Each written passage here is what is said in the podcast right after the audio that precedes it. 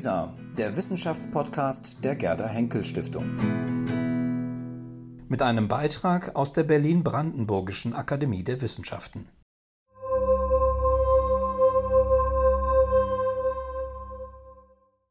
Vor sich sehen Sie die Abschriften zweier Abschiedsbriefe einer jungen, früh verstorbenen Mutter sowie ihrer Grabschrift. Hören Sie eine szenische Lesung, die Mitarbeiterinnen und Mitarbeiter der Jean-Paul-Edition realisiert haben, um gemeinsam mit ihnen der Strahlkraft brieflicher Vermächtnisse nachzugehen. Vor sich sehen Sie ein kleines Element aus unserem großen Korpus der Briefe aus dem Umfeld des Dichters Jean Paul, die in unserem Projekt digital ediert werden. Insgesamt liegen uns über 2000 Briefe von über 300 Korrespondentinnen vor. Familienangehörige, Freunde und Freundinnen, Verwandte und Bekannte des Dichters kommen zu Wort, unabhängig von ihrer Bekanntheit, von Konfession, Geschlecht, Stand und Rang.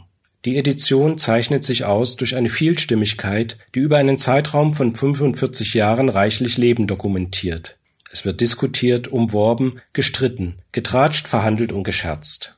Doch was passiert, wenn der Tod hineingreift in dieses pralle Menschenleben, wenn eine Stimme verstummt, tritt dann Stille ein?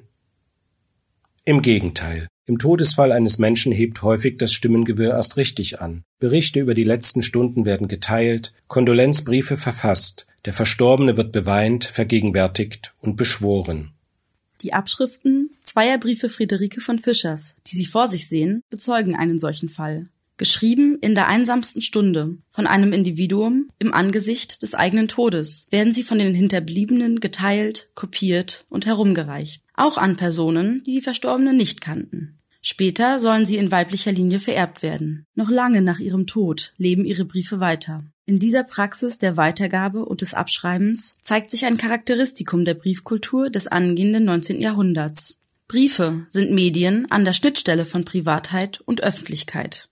Hören Sie hinein, nicht in die beiden ausliegenden Briefabschnitte selbst, sondern in die Briefe aus dem Umfeld, die diese Abschriften kommentieren. Am 5. März 1811 stirbt im Alter von nur 31 Jahren eine junge Mutter, Friederike von Fischer, geborene Mütschefall. Sie hinterlässt ihren Ehemann Maximilian von Fischer und drei Kinder. Zwei Wochen vor ihrem Tod schreibt sie einen langen Abschiedsbrief mit Trost und Zuspruch an ihren Ehemann. Die Aufschrift dieses Briefes ist den besten, edelsten Gatten Maximilian von Fischer gleich nach meinem Tode einzuhändigen.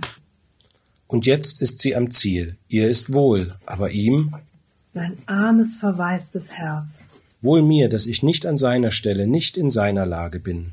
Friederike schreibt auch einen Brief an ihre Schwester Antonie Mitschefall, in dem sie der Schwester die Kinder und auch den Ehemann zur Fürsorge ans Herz legt. Antonia ist sofort abgereist und ist jetzt an Friederikens Stelle. Die schöne Tätigkeit, die ihr die Verklärte angewiesen hat, passt für sie. Mit unendlicher Sehnsucht ließ ich sie von mir scheiden, aber es war gut. Antonie nimmt sich in Breslau der verwaisten Kinder an und auch ihres Schwagers.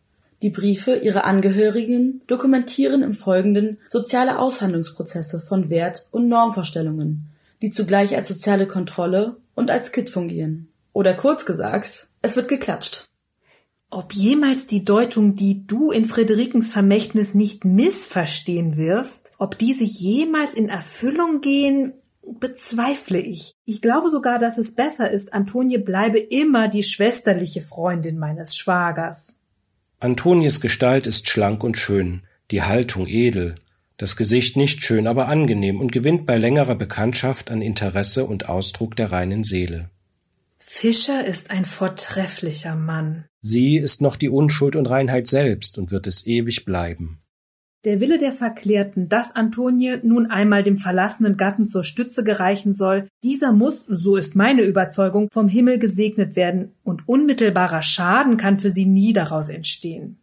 Die beiden Briefe der verstorbenen Friederike gelangen auch nach Meiningen, in die Hände einer weiteren Schwester, Henriette Schwendler, geschiedene Gräfin von Schlabrendorf einer engen Freundin Jean Pauls. Welch ein Weib war meine Schwester! Wie hoch und dem Himmel nah verwandt stand sie über der Erde. Henriette Schwendler schickt die Briefe im Freundeskreis herum. Diese Weitergabe von Briefen, auch an weit entfernte Freunde von Freunden, aber meist mit Formeln versehen, die die Vertraulichkeit gemahnen, ist ein paradoxes Phänomen der Briefkultur um 1800. Von meiner verstorbenen Schwester teile ich dir anliegend ihre Vermächtnisse an Antonio und ihren Gatten mit. Schicke mir aber die Briefe bald wieder zurück. Sie sind ein Heiligtum meines Herzens. Nur um sie dir mitzuteilen, kann ich sie von mir lassen. Die zwei Briefe an Schwester und Gatte sind unvergleichlich. Beide sind ein Heiligtum unserer Familie. Sie jedoch an solche bewährten Freunde mitzuteilen, wie Sie und Richters uns sind, haben mir Antonio und mein Schwager erlaubt. Ach, was war diese Seele, was war sie hoch und gut. Lass die Briefe auch an Emanuel und Henriette Schuckmann gehen. Und wenn es die zarte Dobeneck nicht zu schmerzlich erinnert, lass auch die sie lesen. Die tapfere Gefasstheit und die liebevolle, vorausschauende Fürsorge für die Iren, die aus den Briefen spricht, erwecken Mitleid, Rührung, Bewunderung und dienen schließlich zur Erbauung. Das Individuum Friederike wird zum Idealbild, und zwar zur mustergültigen Verkörperung einer spezifischen Frauenrolle. Den seltenen Wert dieser hohen Frau wirst du erkennen. Sie war einzig in ihrer Art. Ich war immer überzeugt, dass sie der Erde nicht lange angehören könnte. Ihre Wohnung war eigentlich am Throne Gottes. Wie muss sie der Stolz, dieses heilige Wesen Schwester nennen zu können, erhöhen und sie ihm nahe bringen? Wagner glaubt, es sei nicht allein das tief empfundenste und tief durchdachteste, was je einer weiblichen Feder entflossen sei, sondern auch das zarteste und höchste, was ein Weib im Leben leistete. Mehr Liebe gegen Gott, Gatte, Kinder und Schwester, eine höhere Religion, so viel Zartheit im Denken und Ausdruck, eine solche ruhige Verzichtleistung auf alles Irdische, eine solche Tugendfülle habe ich in zweien Blättern nie vereinigt gefunden. O Emanuel, Friederike ist so gut ihre Schwester als die meinige. Keinem Geschlechte, keiner Familie gehört sie besonders. Ins Universum trat sie als höchste moralische Erscheinung. Könnte ich sie doch nur einen Tag sprechen, und wenigstens die Hälfte davon von und über diesen Engel. Schöner hat sich ein weiblicher Charakter nie beurkundet, und ein stilles Abkommen haben wir Geschwister alle getroffen, jeder unserer Töchter eine Abschrift davon als Aussteuer einst mitzugeben, dass auch sie nach solcher Tugend streben und sie im Herzen heilig halten. Nun werden Abschriften angefertigt. Die verstummte Stimme wird multipliziert. Für bitte will ich wagen, mir eine Abschrift von dem zweiblättrigen letzten Willen ihrer Friederike zu gönnen. Ich nehme mir diese, gebe sie jedoch, sobald sie es verlangen, zurück.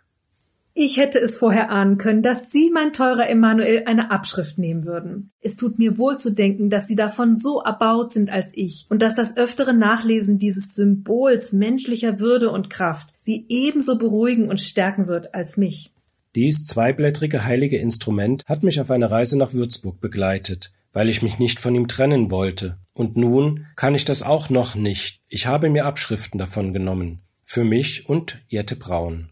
Ich bitte nun um die Rückgabe aller Briefe und der Worte meiner Friederike im Oktober. Ich habe keine weiteren Abschriften und möchte gerne eine davon für die Mutter Pestalozzi machen. Typisch an diesem Beispiel der zeitgenössischen Briefkultur ist auch die Wechselwirkung von Literatur und Leben im Medium des Briefes. Bereits 1728 hatte Elizabeth Singer Rowe mit ihren Twenty Letters from the Dead to the Living die Gattung der fiktiven Abschiedsbriefe zu einem Höhepunkt gebracht. Die Idee von Abschiedsbriefen als Erbauungs-, Erziehungs- und Trostmedium wurde in den Romanen der Empfindsamkeit bei Richardson und Sophie von La Roche etwa sofort inbrünstig aufgegriffen und vielfältig variiert. Neben der ehrlichen Erschütterung über das traurige Schicksal der Familie Fischer, neben der Begeisterung über die Bestätigung einer idealen Genderrepräsentation in der individuellen Ausprägung Friederikes, ist es dies, was den erweiterten Freundeskreis an den Briefen elektrisiert das Leben hat Texte hervorgebracht, wie sie uns sonst in Romanen begegnen. Nun wird den nachweislich authentisch entstandenen Briefen durch ihre Vervielfältigung wiederum literarischer Rang verliehen. Eine wechselseitige Potenzierung, die Verlangen nach mehr von diesem starken Stoff hervorruft. Schrieben Sie sich oft? Haben Sie viele Briefe von ihr? Führte sie kein Tagebuch? Selbst und besonders dem Einbruch des Todes begegnet die Briefkultur des ausgehenden 18. und anbrechenden 19. Jahrhunderts mit einer Vitalität, die uns bis heute erreicht. Und so verdrücken auch wir eine Träne für Friederike von Fischer, die wir nur kennengelernt haben, weil ihre Verwandten, Freunde, Bekannten ihre Briefe mit eigenen Briefen umfangen und im dichten Gewebe der Stimmen weitergetragen haben. Noch einmal lebet wohl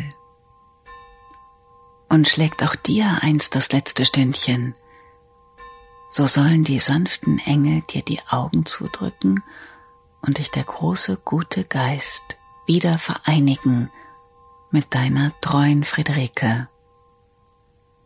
Breslau, den 17. Februar 1811.